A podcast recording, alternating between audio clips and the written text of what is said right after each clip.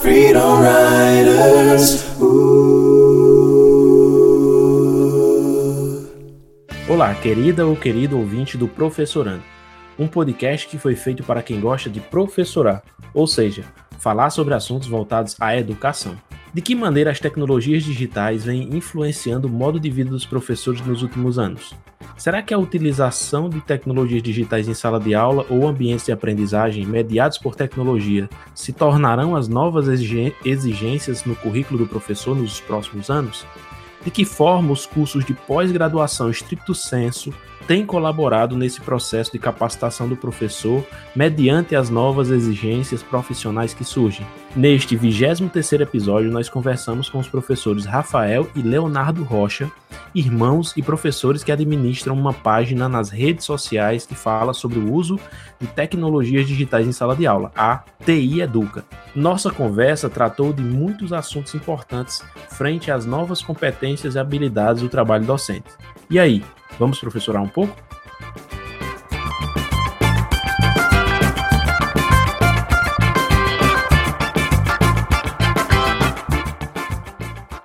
Olá, ouvintes do podcast Professorando, sejam todos muito bem-vindos ao nosso 22 segundo episódio. Errou! Opa, gente, foi mal, informação errada. Na verdade, esse é o nosso 23 terceiro episódio.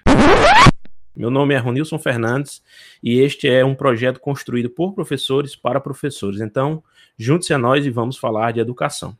Neste episódio, nós teremos a participação de dois colegas professores é, que, que são o Rafael e o Leonardo. Eles são irmãos e atualmente administram a página no Instagram e Facebook TI Educa, TI Educa, onde eles contam com mais de 30 mil seguidores, né, somando as duas redes sociais.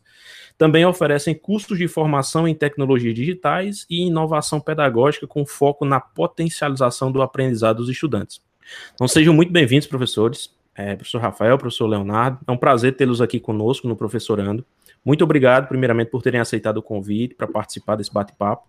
E, inicialmente, eu gostaria que vocês se apresentassem para a gente, para os nossos ouvintes aqui. Falassem um pouco da formação de vocês, do, de onde vocês moram, onde vocês trabalham e, e, enfim, sintam-se à vontade para falar um pouco mais sobre é, a experiência que vocês vêm trazer para a gente. Olá, gostaria de fazer um agradecimento especial a você, Ronilson, pelo convite de tanto eu quanto o professor Rafael poder compartilhar um pouquinho do que a gente sabe, compartilhar um pouquinho exatamente dentro desse podcast. Então, eu sou o Leonardo, estou de Fortaleza, Ceará, e sempre fui um apaixonado por duas vertentes, né? Sempre fui apaixonado por tecnologia e posteriormente por educação. Então não é à toa que surgiu um pouquinho depois desse meu ingresso dentro desse ambiente, a princípio iniciando com tecnologia, mas posteriormente entrando também dentro do ambiente de aprendizagem, dentro do ambiente educacional, surgiu a questão dessa paixão por tecnologias educacionais. Então, Desde 2009, que eu ingressei na carreira como professor, a princípio da educação básica, com alunos do ensino médio, e a partir daquele momento eu percebia uma grande dificuldade, a dificuldade de os alunos estarem motivados dentro de um ambiente de aprendizagem. Então, estava virando professor em 2009, naquele exato momento, e os alunos simplesmente não prestavam atenção. Os alunos ficavam com a cabeça baixa, os alunos ficavam conversando, e aquilo estava me incomodando muito. Então foi daí que eu consegui almejar e buscar outras formas, outras ações para conseguir potencializar a aprendizagem dos alunos, que juntou a parte educacional com a tecnologia. Então, minha formação acadêmica é em mecatrônica industrial, né, na área mesmo da robótica, então não é à toa que eu peguei um pouco dessa expertise e a partir de 2009 eu comecei a criar robôs educacionais com os alunos e continuei a, a minha carreira sempre fazendo um, um mix tecnologia e educação. Fiz especialização na parte da tecnologia, fiz especialização na área da educação, fiz um mestrado em informática aplicada, fiz um mestrado em educação. Então, sempre eu trabalhei em conjunto com as duas ações. A ideia é exatamente alinhar tanto o conhecimento técnico quanto a parte metodológica. Né? Então, essa junção da tecnologia com a educação. Então, é um pouquinho, uma espécie de overview, algumas noções para que eu possa me apresentar e o público possa conhecer um pouquinho o Leonardo. Essa essa combinação aí que você nos trouxe, professor, foi realmente muito útil. E aí eu não falo nem para você somente em 2020, mas para todo professor que precisou sobreviver dentro da carreira de professor em 2020. Então, esse, essa, essa conexão que você fez tecnologia e educação se, se tornou uma coisa urgente em 2020 e eu acho que isso foi realmente, talvez, né, aqui eu suponho que tenha sido o start para vocês ampliarem esse leque de trabalho de vocês, que a gente vai conversar um pouco mais adiante. Inclusive, você tocou num tema que eu pretendo trazer como um tema também do podcast, que é o, a robótica educacional. Eu espero trazer um dia, quem sabe a gente possa ter uma nova oportunidade de você também falar sobre isso, né? Aí o professor Rafael pode ficar à vontade. Olá, é, muito obrigado por, por esse convite aí, em nome do professor Ronils. Então, é, já seguindo um pouquinho a linha que o professor Leonardo mencionou, eu me chamo professor Rafael, e a gente bate muito nessa tecla, tanto para os nossos seguidores que nos acompanham, professores que estão em algumas formações é, mais específicas nossas da Tia Educa, então a gente sempre bate nessa tecla que tem que ter esse alinhamento da tecnologia com a metodologia. Então, é, esse cenário acabou trazendo essa, essa mudança, que eu costumo dizer que são 10 anos em um, e aí o professor hoje ele não, ele não, não tem mais condição de apenas é, ensinar daquela forma tradicional. Muita coisa mudou e tudo isso vai permanecer. Então eu vou tocar um pouquinho, vou falar um pouco melhor na, é, no decorrer desse, desse, desse momento, com o convite, mais uma vez agradecer ao professor Ronils, e me apresentar aqui um pouquinho. É, a minha carreira é um pouco parecida com o professor Leonardo, nós somos irmãos, então a gente começou, inclusive, na educação, na mesma escola, então a gente teve essa carreira bem, bem próxima, somos da mesma região do Ceará. Então, é, como ele já se apresentou, o que é que acontece? A gente tinha essa, essa dificuldade, era bem comum quando foi o nosso. Iniciamos a nossa carreira na educação enquanto professor. Então, a gente tinha uma, uma sala de aula, alunos, quando a gente teve essa, a, a primeira experiência, sem dúvida, foi muito desmotivante porque realmente os alunos não tinham esse interesse, não queriam participar. Foi aí que a gente tentou unir a nossa formação. Então, eu tenho uma formação tecnológica, eu sou formado em sistemas de informação.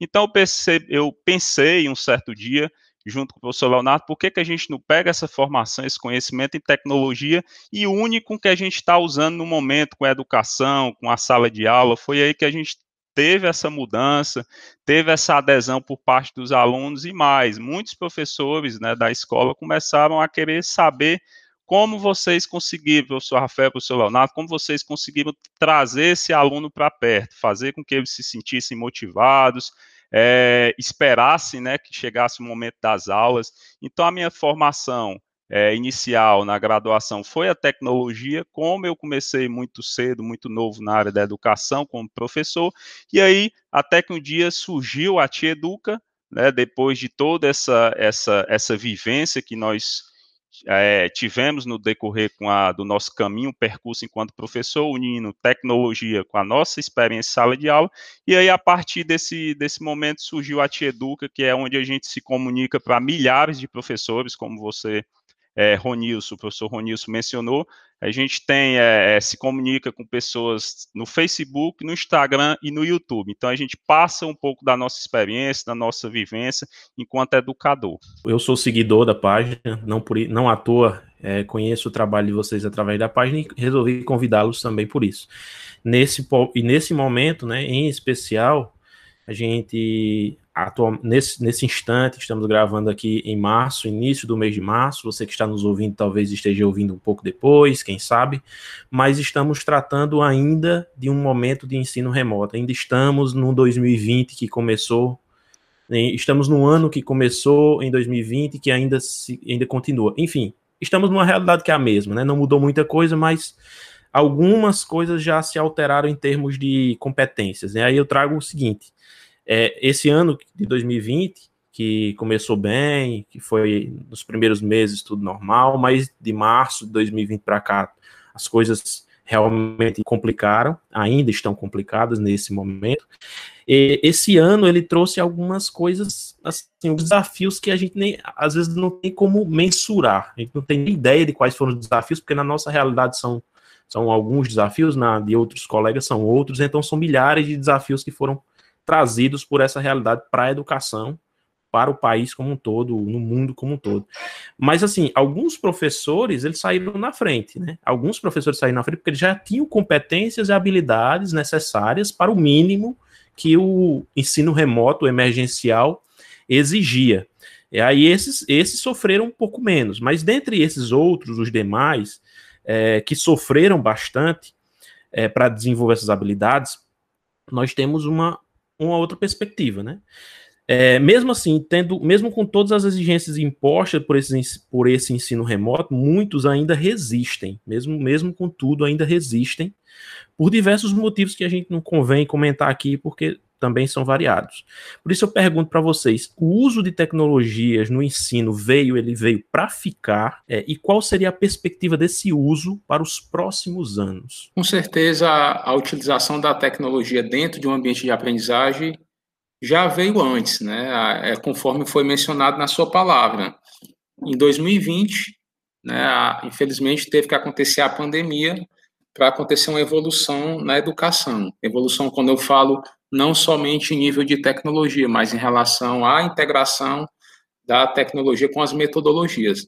Esse passo para a gente, tanto eu quanto o professor Rafael, essa mudança no que tange a parte profissional, foi bem tranquila. Por quê? Porque era uma ação que a gente já vinha trabalhando. Então, desde 2016, a gente já trabalhava com formação de professores a nível mais presencial. Com o surgimento da pandemia, foi o que possibilitou essa inserção no mundo online. Então, foi a parte tranquila, porque eram tecnologias que a gente já estava acostumado a trabalhar, eram evoluções, então a aplicação a gente já tinha dentro da prática, né? Então, a ideia foi o quê? Transformar essas ações de maneira mais escalar, conseguir escalar essas ações para que outros professores pudessem ter conhecimento. Tanto é que a própria página, o perfil da Tietuca, ele foi criado em 2019, né? Então, em 2019, antes mesmo da pandemia, como uma espécie de hobby, eu e o professor Rafael, a gente já criava os conteúdos, criava um conteúdo, normalmente era uma vez por semana, todo sábado era postado um infográfico com alguma integração de metodologia com tecnologia, com dica de plataformas, com exemplo de softwares, então já era um trabalho contínuo. A partir do momento que surgiu a pandemia, foi o que aconteceu, os professores começaram a buscar de maneira aleatória tendo até um ponto que a gente falou na nossa jornada do professor 4.0, obesidade mental, buscando muita informação sem conseguir filtrar, sem conseguir tratar e aplicando no contexto de aprendizagem de maneira errada, fazendo uma espécie de, vou chamar de mentoria com um técnico em informática, nada com técnico em informática, que eu também tenho técnico em informática, mas o cara não tem a expertise de uma sala de aula, seja virtual, seja presencial. Então, foi realmente um momento muito complicado, talvez para 90% dos professores. E a tecnologia veio para ficar. É até um, foi até um dos lemas que a gente abordou na jornada do professor 4.0, que nós trabalhamos no começo de fevereiro. Ou se adapta ou fica fora do mercado. Seja nesse momento em 2021, com a pandemia, seja em 2022, se Deus quiser, todo mundo já vacinado, todo mundo já tranquilo para retornar ao a, a parte natural, mas a tecnologia veio para ficar e toda instituição hoje vai utilizar a tecnologia como processo de mediação, vai mediar dentro do ambiente de aprendizagem, vão surgir novas metodologias, conforme foi mencionado esse, nessa falácia do ensino híbrido, apesar de terem é, desconstruído um pouquinho a questão do ensino híbrido, mas existem metodologias como a rotação por estações, que uma das estações é necessário o aluno ter o acesso ao ensino online.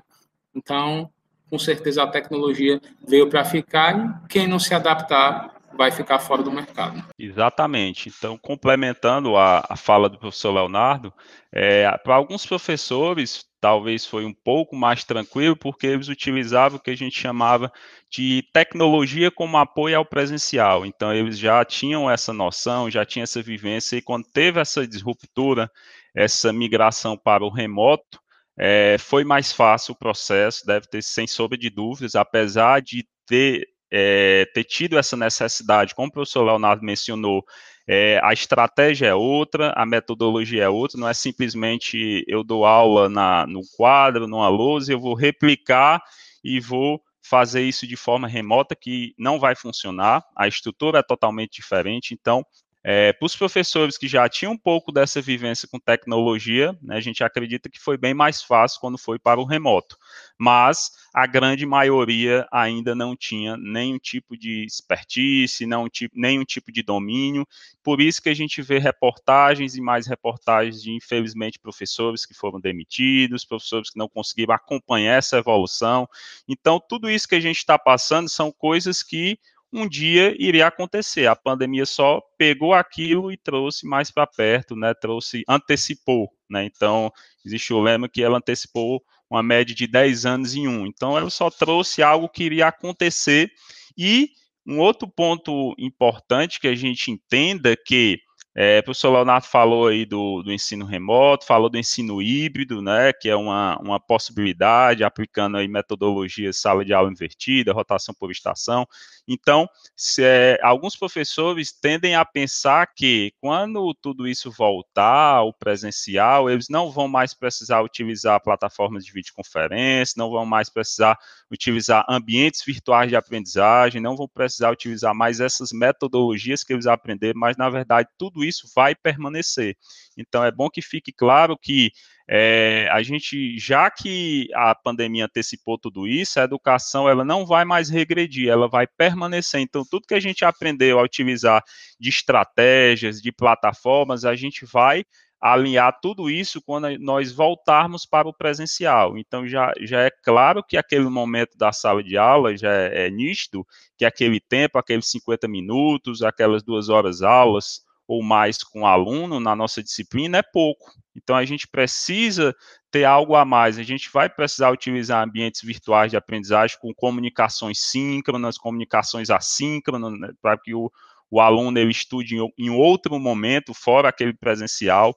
Então é importante deixar claro que isso não vai regredir, a gente não vai voltar para o presencial como era antes, a gente vai voltar para um presencial diferente, um presencial com ferramentas assíncronas que a gente vai precisar utilizar, momentos síncronos que a gente pode utilizar para tirar dúvidas de aluno, momentos é, extracurriculares. Então, tudo isso a gente vai continuar utilizando. É, e aí, nessa sua fala, me recordo, e aí eu creio que não, não seja só comigo, mas ah, aqueles momentos que às vezes, às vezes a gente passa um trabalho para um, os alunos em grupos e fica, bom, eu poderia. Como é que eu poderia fazer para reunir esse grupo de alunos e dar uma orientação para eles?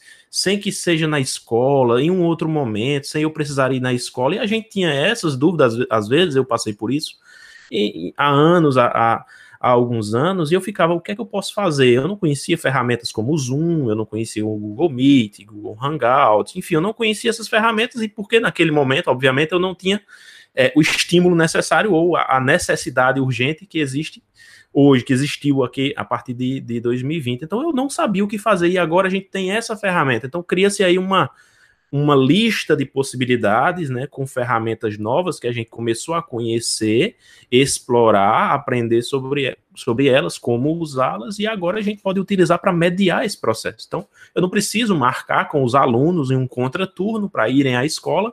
Isso, claro, pessoal, é que é só um exemplo, né? Isso aí não, não, não substitui o contato presencial, não substitui jamais o, o, o, olho no olho, o face a face que temos na escola no presencial, mas são ferramentas muito úteis e o professor Rafael e o professor Leonardo destacaram perfeitamente. E também destacaram, anteciparam, inclusive, a próxima pergunta que eu ia trazer, que era sobre o desemprego.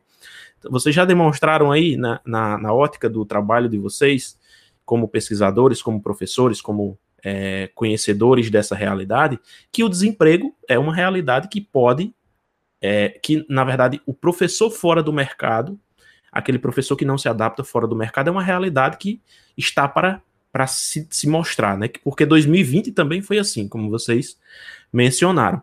Aí eu vou esticar um pouco a pergunta: será se isso é porque as escolas descobriram o potencial é, que a tecnologia tem ou elas estão nesse momento demitindo só porque foi necessário e teve que fazer ajustes urgentes? Será que descobriram realmente essa potencialidade que a tecnologia tem e por isso os professores serão mais bem serão mais, vamos dizer assim, eles têm que ter um currículo muito mais voltado à tecnologia para poder trabalhar realmente?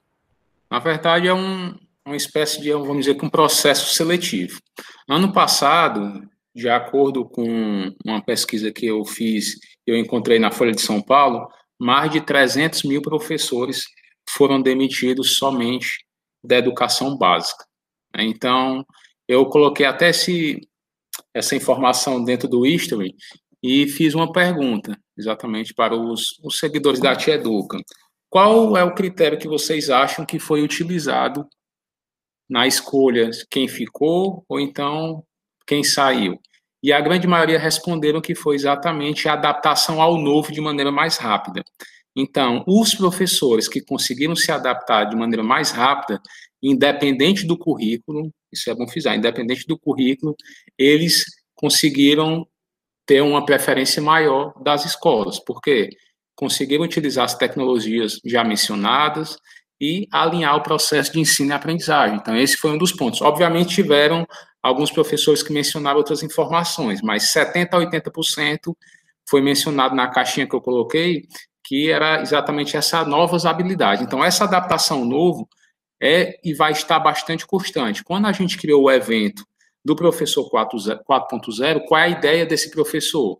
É um professor que ele vai se adaptar ao novo independente de qualquer realidade. Se eu estou com remoto, ele consegue se adaptar. Se eu estou com presencial, ele consegue se adaptar. Se eu estou com, vou dizer, entre aspas, o híbrido, uma transmissão simultânea, sala de aula, com parte dos alunos e a outra parte remota, ele também consegue se adaptar. Então, o professor que vai conseguir sobreviver dentro desse mercado vai ser o professor que a gente chama de 4.0. Então, na verdade, não é porque a escola descobriu essas novas tecnologias, né? Ou foi uma, uma imposição por parte da pandemia, consequentemente, teve uma redução da quantidade de alunos matriculados dentro dessa escola e elas tiveram que reduzir custo. Eles vão reduzir custo aonde? Na folha. Então, vai reduzir custo em cima dos professores e vai ficar os professores que conseguem ter uma dinâmica maior dentro do ambiente de aprendizagem. E se eu estou vivenciando um remoto, se eu estou vivenciando, entre aspas, o híbrido, e por mais quando eu retorne para o presencial, é de suma importância o professor deter esse conhecimento da tecnologia mediar o processo de ensino e aprendizagem. Então, a tecnologia, é bom frisar que ela não é um fim, a tecnologia é um meio e ela precisa estar alinhada às metodologias. Exatamente. Então, é, essa questão de ah, instituições, escolas, tiveram que muitas vezes é, enxugar uma folha, né, ter uma redução, mas tudo vai em contrapartida com eu vou ter que, em algum momento, a escola, a instituição, escolher entre professores. E qual o critério que essa instituição vai escolher? Né? Eu, eu tenho uma, uma, uma educação aí que está sendo muito utilizado, que a gente chama de educação 4.0. Eu tenho um professor que tem domínio com essa modalidade de educação e um professor que não tem domínio. Qual que eu vou escolher? Então a gente fez essa, jogou essa pergunta para os nossos seguidores e eles é, tiveram, na grande maioria, plena consciência que é, essa é uma habilidade que, que está sendo exigido e vai continuar sendo exigido cada vez mais. Então, eu costumo dizer que hoje um professor para ser contratado, concorrer para uma vaga, é como aquela uma habilidade de manusear o, off, o pacote Office, o Word, que antes toda seleção que a gente iria participar tinha que ter o quê? Requisito básico, tem que ter domínio no Word, no Excel, no PowerPoint, noções básicas. Hoje, para um professor, qual é o critério básico? Além de você ter que ter é, domínio na sua disciplina, no conteúdo, mas você tem que ter um domínio nas tecnologias digitais, no uso das tecnologias associadas ao contexto, pode ser do ensino presencial, como o professor Leonardo falou, pode ser um ensino remoto, pode ser um ensino híbrido, ou essa realidade que foi é, que está sendo utilizado que inclusive muitos professores estão acabando associando ao híbrido,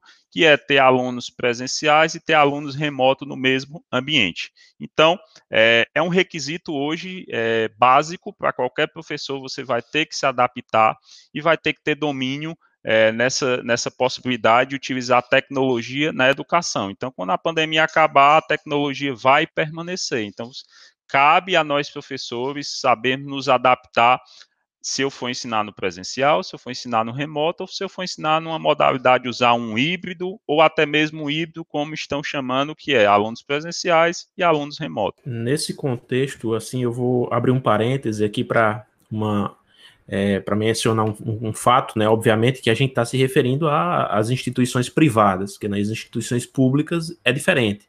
Eu, minha opinião em particular é a seguinte: infelizmente, hoje nós temos no Brasil uma estabilidade ao funcionário público que é necessária, mas que é usada da forma incorreta. Eu sou funcionário público, mas eu recebo poucos estímulos para que eu, como professor, me adapte corretamente às evoluções. E nesse momento ficou evidente que muitos professores no ensino público não se adaptaram, por muitos motivos, e não foi culpa deles, obviamente, em muitos casos não foi culpa deles. Então, isso demonstrou que o prejuízo se é, foi duplicado, triplicado, foi multiplicado várias vezes para o aluno da escola pública a consequência a gente sabe qual é, qual vai ser. Então, a gente está se referindo a instituições privadas, instituições públicas. Eu não tive conhecimento sobre demissões do ponto de vista da não adaptação, obviamente. Claro que houve por outras questões, inclusive também por causa de questões fiscais.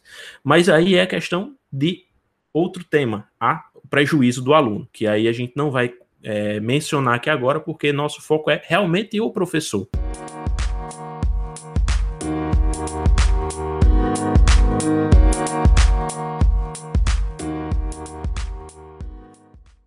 E aí, nesse foco, trago a próxima questão que, você, que o professor Rafael até já iniciou, a, a, já tocou nesse ponto, a adaptação do professor, seja ele de escola pública ou, ou privada, de instituição pública ou privada, enfim, a adaptação do professor, como é que ele pode fazer? O que é que eu, como professor, mesmo eu já tendo uma certa habilidade, mesmo eu já tendo um pouco de domínio, o que é que eu posso é, fazer, como que eu posso buscar formações, ou que é, quais são os caminhos que eu devo seguir para que eu, que já tenho uma, um pouco de habilidade, não fique para trás e, e, aquele que não tem habilidade nenhuma possa alcançar o mínimo desejável. Qual é o caminho que ele pode é, trilhar para isso? O passo inicial, ele poderia exatamente buscar, né? Obviamente, hoje a gente tem na dentro das redes sociais vários perfis que possibilitam a questão é da educação. Então, o próprio perfil que a gente trabalha, o perfil que você também trabalha e compartilha esses conteúdos que são muito valiosos em relação aos podcasts. Então, o passo inicial seria uma espécie de busca dentro das redes sociais, em cima de perfis que trabalham conteúdos que tragam valor para ele, né? Conteúdos que englobem assuntos envolvendo ao contexto da educação, ao contexto das TICs, ao contexto das metodologias e toda essa integração. Então, fez esse primeiro trabalho, esse passo inicial, ele vai ter que partir para o segundo passo. O segundo passo é exatamente buscar formações mais específicas. Ok, eu já conseguia, iniciei o, a parte de consumir alguns conteúdos gratuitos, mas normalmente conteúdos gratuitos que tem dentro das redes sociais, não existe uma sequência, são conteúdos um pouco aleatórios. Então, ele vai para o passo 2, que é consumir alguns conteúdos, se possível, conteúdos pagos.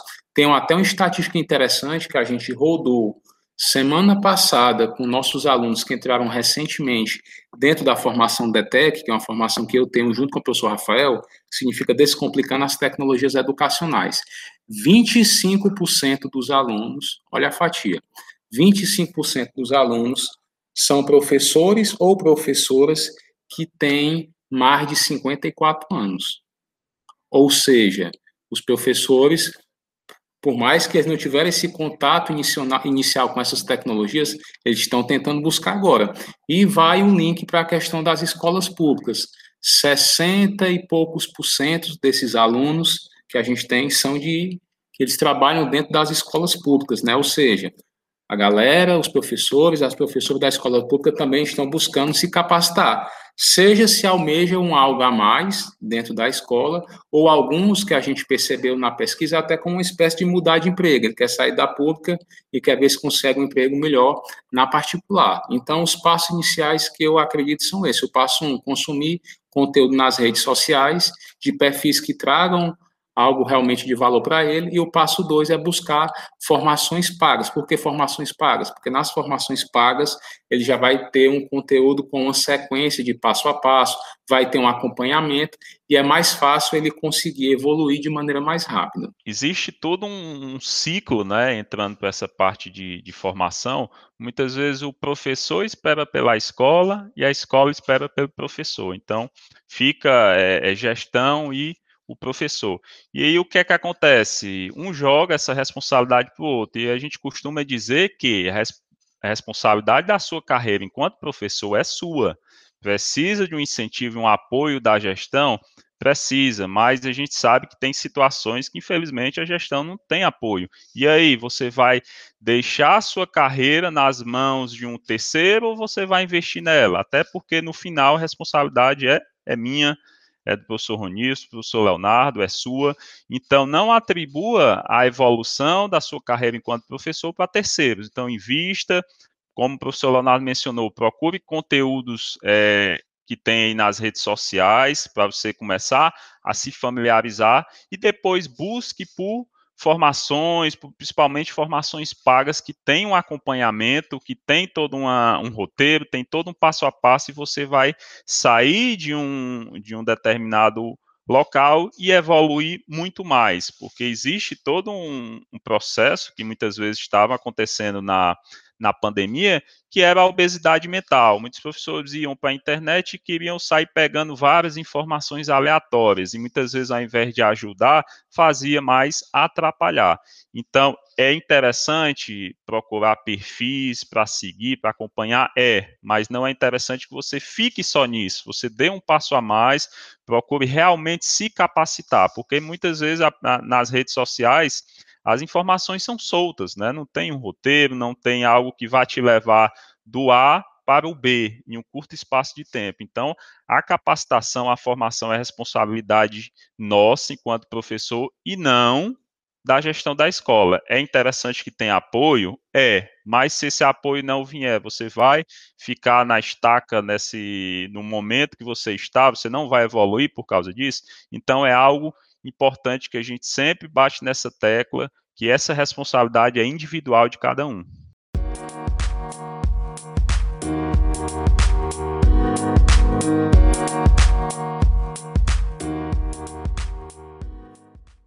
É, eu me recordo aqui agora do, de algumas semanas no, no perfil de vocês, no TI Educa, TI Educa, é, vocês falaram é, sobre as oportunidades que os meios digitais oferecem ao professor para obter novas fontes de renda. Inclusive, vocês comentaram, e aqui eu não me recordo agora se foram os dois, ou foi só o professor Rafael ou o professor Leonardo, que vocês estavam no doutorado, que estava no doutorado, fazia doutorado, mas abandonou no último ano do curso porque percebeu que aquilo não lhe seria útil em termos profissionais e financeiros.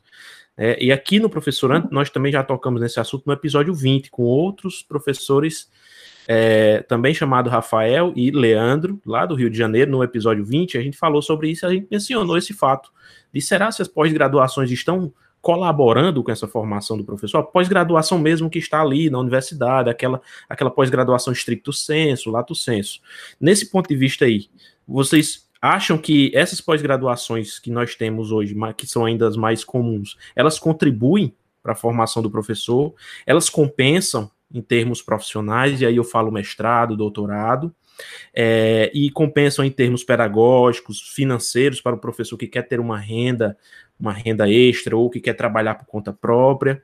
Elas servem na estrutura que a gente tem hoje. Elas servem para as necessidades básicas do professor que está começando a aflorar agora essas necessidades básicas? Bom, em relação à, à menção né, de estava cursando doutorado e depois saiu foi eu, né? No caso, eu, o professor Leonardo, que estava cursando doutorado, já tinha feito todos os créditos, se não me engano, 48 créditos de disciplina, estava na tese, aí vinha nessa, nesse dilema, saio ou não saio, abandono ou não abandono, e abandonei. E até agora, até hoje, eu não me arrependo de jeito nenhum, abandonei em 2018, se eu não me engano eu posso ter me arrependido de ter começado, né? Porque eu acho que não quer dizer que eu estou certo, né? Bom para deixar bem claro, exatamente para o, para o público, né? Mas eu acho que é uma pós-graduação estricto senso, principalmente pós 2020, esse período de pandemia, ele veio exatamente mencionar que não vai garantir o emprego de professor. Então, tem vários professores, eu sei porque eu tenho contato, que eles querem fazer o quê? O sonho de fazer mestrado ou doutorado é a garantia do emprego. Sendo que o que eu vivenciei ano passado, em 2020, foi uma massa de professores que têm mestrado e doutorado sendo demitidos das suas instituições privadas. Por quê? Porque não conseguiram se adaptar à realidade. Então, um dos pontos, um dos vilões de, dessa nova educação é exatamente que você não pode se comportar como um especialista. O que quer dizer isso? Por mais que eu tenha mestrado ou doutorado, não quer dizer que eu sei de tudo, que eu domino tudo e eu vou conseguir aplicar dentro do ambiente de aprendizagem. Ah, até o momento que eu estava somente na sala de aula, eu poderia realmente ter toda essa fundamentação teórica e conseguir aplicar em prática com meus alunos. Mas a partir do momento que eu precisei da mediação por tecnologia, tem vários professores que não conseguiram se adaptar. Então foi por isso que aconteceu alguma dessas ações. Então eu fui um dos que tinha iniciado o doutorado, cursei por um tempo e abandonei. Eu, na minha opinião, eu acho que hoje, hoje não seria válido o início, ah, vou iniciar um mestrado, vou iniciar o doutorado. Por mais que eu tenha feito dois mestrados, eu, professor Leonardo, eu não iniciaria mais nenhum mestrado. Poderia o que? Ah, tudo bem, a graduação, até um lato senso, eu poderia iniciar. Não porque o lato senso vai garantir também a questão do trabalho, mas ainda existe muito enraizado nas culturas, na parte educacional, de um professor ter pelo menos a graduação e a especialização. Mas eu hoje eu não iria mais para o estricto senso, eu não vejo algo como necessário. É muito mais rentável e viável um professor ele fazer um curso livre e aplicar logo de maneira rápida em sala de aula, seja um virtual, seja presencial, do que ele passar quatro anos estudando e muitas vezes é mais uma espécie de pesquisa que vai trabalhando e tem gente que às vezes não está nem inserido dentro do contexto, dentro da realidade dele. Então, a minha dica mesmo é, eu sou mais em relação a um curso livre, um curso rápido que eu consiga aplicar. Obviamente, eu tenho que já estar com a bagagem de ser professor, de ter toda a base da metodologia. E eu vou buscar as inovações, eu vou buscar adaptação novo dentro de cursos livres. Exatamente. Só é, é, complementando, professor Ronilson, a fala do, do, professor Leonardo, aí entra a questão de es, é, esforço e o retorno desse esforço. Né? Então, muitas vezes, é, esse doutorado, como ele mencionou, enquanto o professor, né, na grande maioria dos casos, não tem, o, o, é um investimento financeiro, é um investimento muito grande de tempo, né? você tem que ter uma dedicação altíssima por retorno não ser tão grande assim se a gente equiparar numa balança investimento e retorno.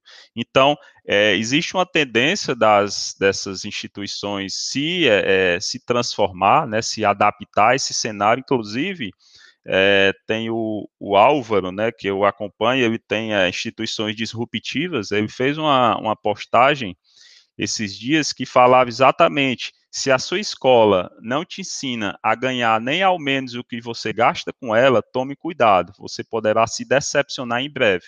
Então, ele trabalha escolas disruptivas é, voltados para o negócio, né? Uma fala, né, um pouquinho impactante, mas para a gente começar a pensar um pouquinho nessa nesse ponto que o professor Leonardo mencionou do esforço financeiro, esforço de tempo, com o benefício que você vai ter lá no final. Ah, se você, enquanto professor, quer ter aquele diploma de doutorado, é, uma, é um sonho seu, sem problema, sem dúvida, vá lá, é, a, gente, é, a, gente, dá esse apoio, mas coloque sempre na balança, sempre faça essa análise, se vai compensar esse esforço com o retorno que você vai ter posteriormente, até porque o cenário está mostrando que tudo indica que não vai ter. Por quê? Professores, doutores, muitas vezes sendo demitidos porque aquele diploma ali não tem esse, essa validade quanto tinha há uns anos atrás. Então, até aí um, uma graduação hoje é o basicão, né? Como que todo professor tem que ter a sua graduação, mas indo para o doutorado já não tem mais essa, a, a, o mercado não está tendo mais esse tipo de exigência. Indo até para pegando para a parte de, de carreira, né? Então Conforme até os dados mencionados, ano passado tiveram milhares de professores demitidos. Será que um professor desse que foi demitido é mais viável para ele entrar no estricto senso ou ele buscar um curso livre para um professor, sei lá, exemplo, uma formação, Instagram para educadores, ele tentar rentabilizar com a habilidade que ele tem juntando com o que ele vai ver dentro de um curso livre e tentar já colocar em prática e conseguir vender. Então, é muita adaptação a, a cada realidade, né? Ah, pode ser que retorne, né? Existe uma valorização maior até pelas públicas, né? Do próprio estricto senso, mas hoje, hoje, eu, na minha opinião, não acho viável. Eu acho muito mais viável o professor que, se ele está trabalhando, ele tem um plano B. O plano B é ali para o online, que é o que eu tenho com o Rafael. A gente tem nosso emprego, mas ao mesmo tempo a gente tem várias ações rodando no digital. Então, são várias ações que de repente a gente está, nesse momento, conversando com vocês, e tem alunos dentro da plataforma acessando o curso, tem outra equipe que está tentando vender uma outra formação que a gente tem, assim sucessivamente. Então, cabe ao professor buscar essas estratégias. E essas ações não foi dentro do estrito senso que eu vi ou que o Rafael viu, são em cima de outras formações, e formações pagas. Tem mentorias que a gente participa que custa 6, 12, 15 mil reais. Então, a princípio, não pense que ah, um curso livre é um curso livre, é uma mentoria. Mas muitas vezes pode ser que no momento que estamos hoje, ela tenha muito mais valor do que simplesmente o papel, né, a, a vaidade do diploma.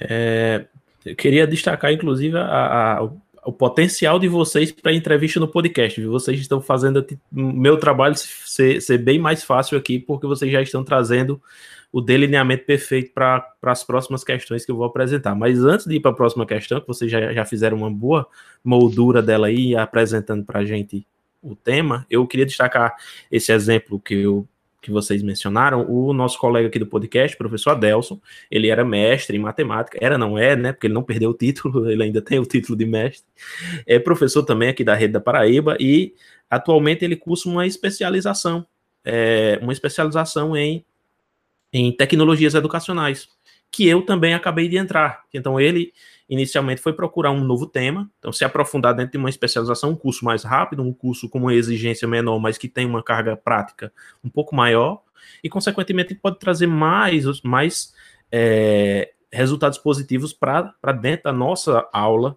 em especial.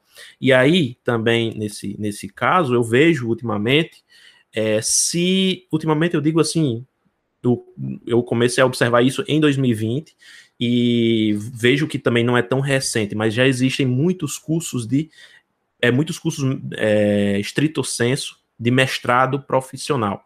Inclusive, o que eu acabei de entrar, eu estou começando, iniciando o curso de mestrado, mas até que eu conseguisse entrar nesse curso de mestrado, que é um mestrado profissional, e muito voltado para práticas educacionais e inovação pedagógica, inclusive a área de concentração dele é, é inovação pedagógica, eu garimpei muito, eu garimpei muito para eu fugir do mestrado acadêmico, que era uma vertente muito, muito, muito mais teórica, é muito mais pesquisa e que não deixando de lado a sua importância, mas não era a minha não era a, a minha vontade naquele momento. Então, até eu conseguir é, algo que eu realmente me via é, como professor e, e, dentro desse curso eu me via como beneficiado ao fazer, ao sair dele, eu demorei muito para encontrar. Por quê?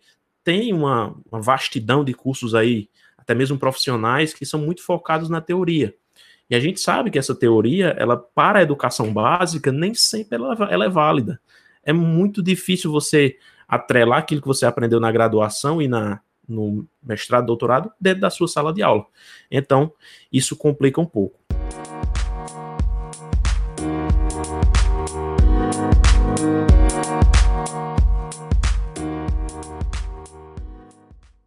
Qual o potencial que as redes sociais têm para esses professores que vão passar a ter é, novas exigências? Qual o potencial que as redes sociais tiveram para vocês e que podem ter para outros colegas que querem investir numa nova fonte de renda, querem também oferecer cursos, enfim, qual é o potencial e quais os caminhos que eles podem seguir também para entrar nesse ramo, nesse espaço?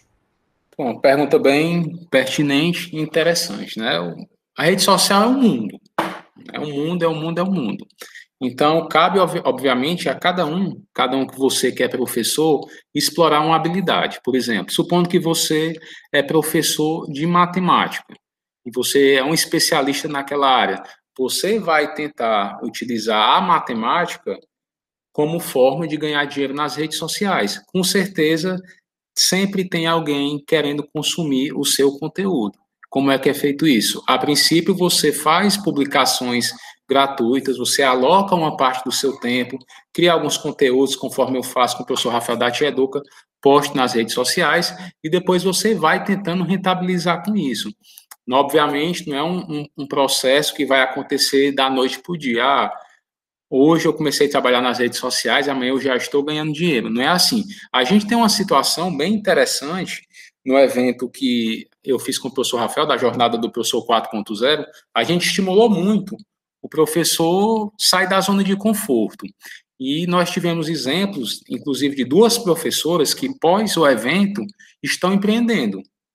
Estão empreendendo, uma até já lançou a sua formação tem há duas semanas e, e está tentando vender. Teve professor participando, conseguiu fazer venda. Tem uma outra que a gente soube semana passada, na reunião que a gente tem com nossos alunos, ela tem um clube da sala de, sala de aula invertida, eu acho que ela montou, e, eu, ninguém estava nem sabendo, ela já está, ela, ela cobra dos alunos que são professores para isso.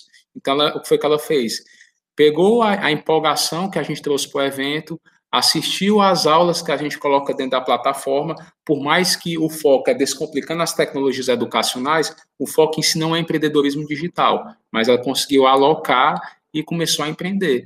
Então, acho que o professor não pode mais esperar, você não pode ficar dependendo de um único emprego físico. Por exemplo, eu fui demitido hoje do meu trabalho, eu tenho a Tia Educa que dá para continuar trabalhando.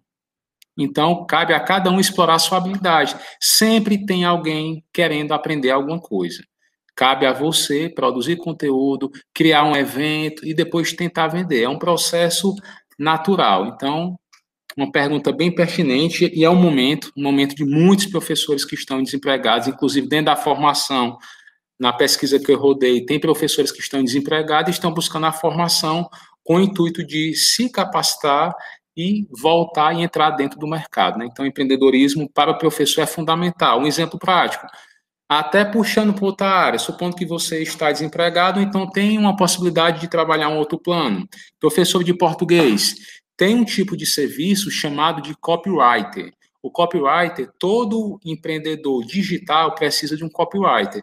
Ou seja, o que é isso? São pessoas profissionais que sabem escrever, mas não é saber escrever bonitinho, não. É saber escrever no sentido de conseguir prender a atenção de quem está lendo, conseguir exatamente conquistar aquela pessoa que está lendo, para quê? Para que a pessoa clique no seu anúncio, para que a pessoa leia um e-mail que você escreveu, para que a pessoa leia uma página que você montou. Então, o professor de português dá rapidamente para se adaptar a um copyright, um professor de redação, até outro que se adequar. Pegando, por exemplo, das exatas, professor de matemática, de física. Todo empreendedor digital hoje precisa de um profissional que a gente chama de gestor de tráfego. O que é esse gestor de tráfego? É a pessoa que vai analisar várias métricas que envolve toda a parte de matemática e vai impulsionar e criar suas campanhas para rodar dentro das redes sociais. Então, rapidamente eu citei para vocês aqui dois exemplos que você pode ser professor e está atuando em um desses serviços que rotineiramente é sempre a gente recebe essas solicitações. Ou você pode trabalhar com prestador de serviço, como sendo o seu plano B para o professor, ou você pode ser o que a gente chama de expert.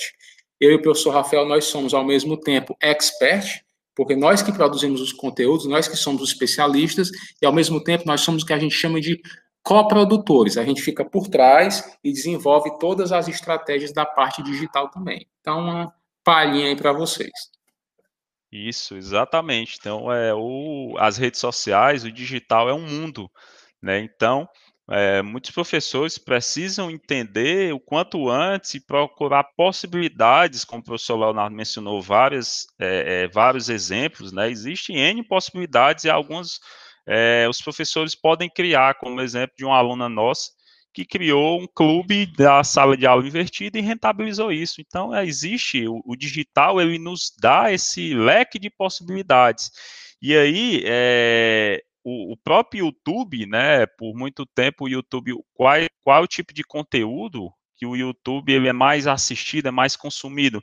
Essa parte mais de, de entretenimento, nessa parte mais de entretenimento. E as videoaulas, que é o conteúdo mais educativo, eles ficaram bem mais lá atrás. E com essa expansão, a gente vê que está aumentando. Então, o consumo de vídeo está aumentando, vídeos com fins educacionais no próprio YouTube. Alguns professores estão realmente começando a engatinhar, tentar é, vender os seus serviços, ir para o digital, ter um, um, plano B, né? Propriamente um plano B. Então, existe muitas, é, como o professor Leonardo mencionou, sempre tem alguém querendo consumir, assistir o seu conteúdo, sempre tem alguém querendo assistir até mesmo o seu pior conteúdo. Né? Então, um conteúdo que você gravou, um vídeo, acha que não ficou bacana, acha que o conteúdo está muito raso, mas sempre tem alguém que vai se interessar, que estava realmente precisando daquele conteúdo que você produziu e você ajudou alguém. Então, o digital está aí para isso, mas nós, enquanto professores, precisamos é, começar a aprender, começar a nos atualizar, entender como é que funcionam as redes sociais, o digital e começar a rentabilizar. Então, no, hoje nós somos os, os experts, como o professor Leonardo falou, especialista, a gente produz conteúdo nas nossas plataformas e é assim que muitos professores é, nos conhecem. Então, a gente já se apresentou, somos do Ceará, mas o nosso alcance é nacional e mais. A gente tem aluno nem nacional, a gente tem aluno em outros países certo? Então, a gente, exatamente em virtude da rede social. Então, ela traz essa escalabilidade. Eu não, é, quando a gente iniciou, nós participamos de formações presenciais. Então, eu tinha aquela limitação daquela cidade, daquela região, que tinha que estar tá naquele, naquela data, naquela hora específica, para participar da nosso, do nosso evento, da nossa palestra. Agora, a nossa escala aumentou a nível nacional e até global, porque a gente já tem professores de outros países. Então, isso as plataformas, as redes sociais possibilitam. E até um ponto, até só para complementar, e o, os colegas professores e professores que estão e vão ouvir, né, a questão do podcast. Às vezes as pessoas querem, ah, mas como é isso em números, né? E, e como é que eu consigo fazer isso? Vou dar um exemplozinho fácil e claro. Por exemplo, eu e o Rafael, nós rotineiramente estamos produzindo e publicando conteúdo nas redes sociais. Sempre tem um período de janeiro e de julho que tem uma demanda muito grande de escolas públicas e privadas convidando a gente para participar das formações pedagógicas. Então, a partir do momento que você, professor, começa a trabalhar esses conteúdos, não pense que a gente vai de graça, não. Uma hora e meia que a gente passa naquela formação, a gente cobra de R$ 1.200 a R$ 1.500. Ou seja, ah, como é que acontece isso? Vou produzindo conteúdo nas redes sociais, você vai se posicionando e o que é que acontece? Você começa a criar o que a gente chama de autoridade. Você, ah, tecnologias educacionais, uma autoridade que a gente tem, tem o, o Leonardo, tem o Rafael, tem o Ronilson, então vamos convidar ele para nossa participar da nossa formação. Então existem várias ações para vocês fazerem. Um outro exemplo, um evento que a gente criou agora no mês de fevereiro da jornada do professor 4.0, foi gratuito? Foi gratuito, mas no final do evento a gente abriu algumas vagas para fechamento de uma turma. A gente tinha 40 vagas, preencheu as 40 vagas com um valor médio de 597 reais para alguns e 497 para outros. Dá quanto por mês? Dá quanto faturado? Então, são ações que tem como vocês explorarem. Cabe cada um realmente sair da sua zona de conforto e dar o próximo passo. É, vocês não vão me cobrar esse valor aqui pela participação não, do podcast, é, não, né? Não, aqui é tranquilo. É até um ponto que a gente tem, né? Porque o que é que acontece? No marketing digital, a gente que participa da parte de coprodução também, o pessoal é tudo muito, muito unido. E às vezes, quando você vai, principalmente para se for para emprego físico, existe muita concorrência, né? E até um ponto que eu quem eu e o Rafael a gente toca, com o próprio Thiago Eugênio, do Aula em Jogo, é ver se consegue fortalecer e ter essa união dos professores no digital, entendeu? Ah, o professor está lá, aí, aí vai, trabalha e, e, é gratuitamente mesmo, uma espécie de um tentando auxiliar o outro no lugar de um tentar derrubar o outro. Perfeito, é, é brincadeira, só brincadeira para a gente descontrair um pouco. É, realmente, e além disso, eu, eu acho que, que é bem pertinente destacar que Existem plataformas especializadas para isso, por exemplo, Hot, Hotmart, né? Mas também você pode explorar, sempre que possível, plataformas livres, como o YouTube, por exemplo. E aí eu tenho visto, inclusive tenho participado de cursos oferecidos pela UFC, o seu laboratório digital educacional, está oferecendo cursos de aperfeiçoamento.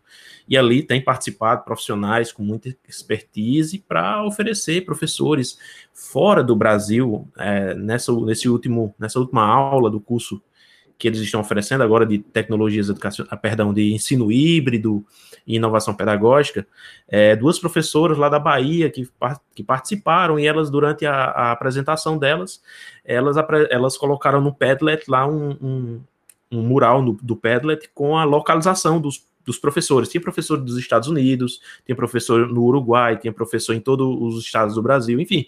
Então isso dá uma enriquece, claro, isso é uma instituição pública oferecendo através das mídias digitais, através desse, do, dessa ferramenta gratuita nesse momento que é o YouTube. E aí também, para quem quer, é, quem tem interesse, quem tem necessidade de, de rentabilizar seu trabalho, né, e você falou muito bem de você se tornar ali uma é, é, você se tornar uma referência e daí você poder cobrar o valor pelo seu trabalho, né, oferecendo seu serviço, tem outras ferramentas, tem outras plataformas muito é, já bem conhecidas, outras nem tanto, mas que oferecem para o professor que quer empreender, que quer ganhar dinheiro fora do, desse universo para o qual ele foi formado, né? Nós, nós tocamos nesse assunto aqui no dia que, que a gente conversou com a professora Larissa, sobre educação, sobre professor empreendedor. Né? A, gente, a gente mencionou que o professor sai da graduação para ser professor na escola.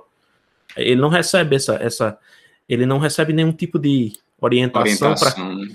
isso, para que ele possa também não ficar preso só nisso, né? E por isso que, inclusive, esse episódio do podcast foi muito, eh, foi muito pensado antes de eu convidar vocês, porque eu pensei justamente nas possibilidades de quem está nos ouvindo agora. Professor, você que está pensando em empreender, você que está pensando em sair dessa mesma rotina que você sempre teve, você quer diversificar o seu trabalho, você quer ter, até melhorar a sua renda, tem uma possibilidade que é como o professor Rafael, como o professor Leonardo vem trabalhando nos últimos anos.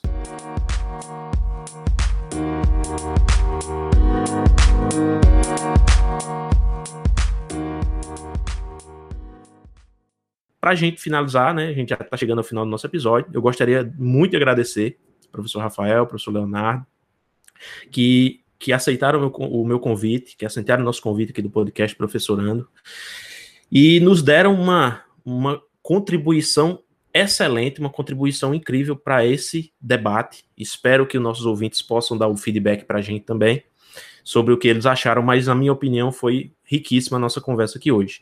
Mas para a gente finalizar, realmente eu queria deixar o, o espaço aberto para vocês fazerem as considerações finais, apresentarem o, o, as, é, a mídias, as mídias sociais de vocês, né, o arroba de vocês no, no, no Instagram, no Facebook, e falarem aí uma mensagem de incentivo para esses professores, mais um incentivo, né, que vocês já trouxeram vários aqui, que é o incentivo realmente prático, e a mensagem que vocês podem deixar para os nossos ouvintes do podcast Professorando. Podem ficar à vontade. Pronto.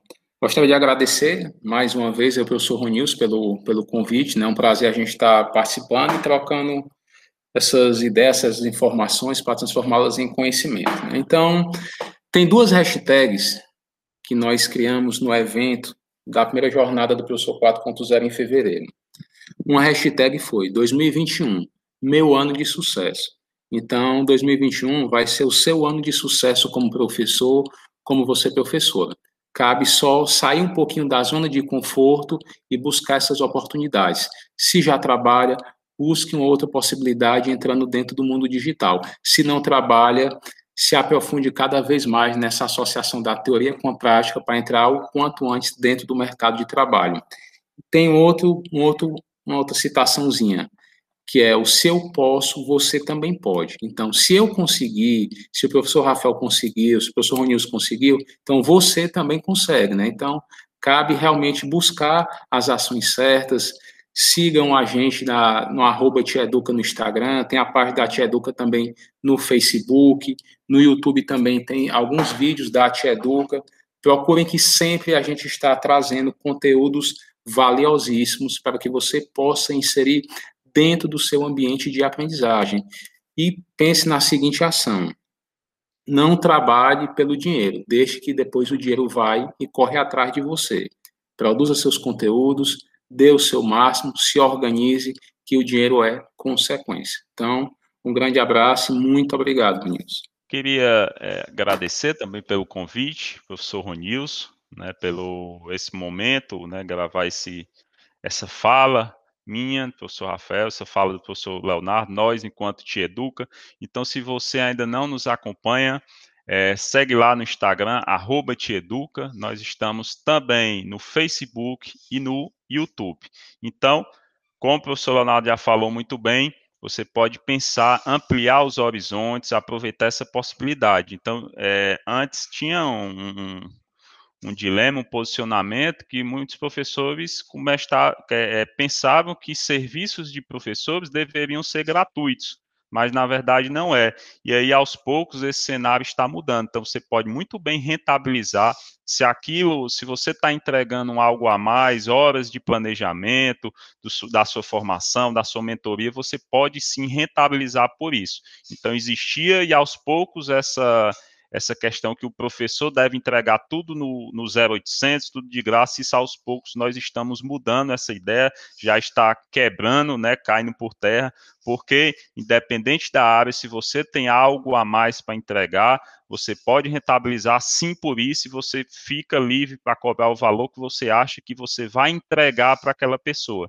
Então, nós temos, inclusive, muitos alunos que, independente do valor, no final, o agradecimento é bem maior do que, acho que ele nem lembra do valor que foi investido. Então, é sempre tentar entregar muito valor para aquela pessoa, se você vai aí para o digital, se você vai entregar algum serviço, sempre pensar em entregar, não pensar necessariamente no dinheiro, como o professor Leonardo mencionou, que ele é consequência, mas cobre e entregue o máximo que você conseguir, que aí o retorno é, é, é vem diretamente.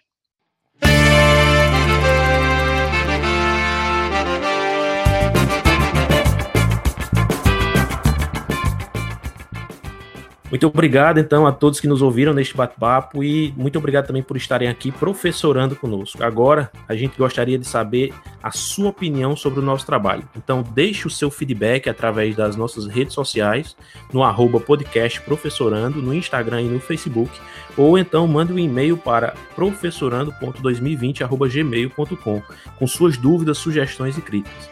Ah, e se você quiser nos enviar uma mensagem de áudio, acesse o link que está na descrição deste episódio e isso será muito importante para que nós possamos continuar melhorando nosso trabalho. Fique atento e nos acompanhe nos próximos episódios. Junte-se a nós e vamos falar de educação.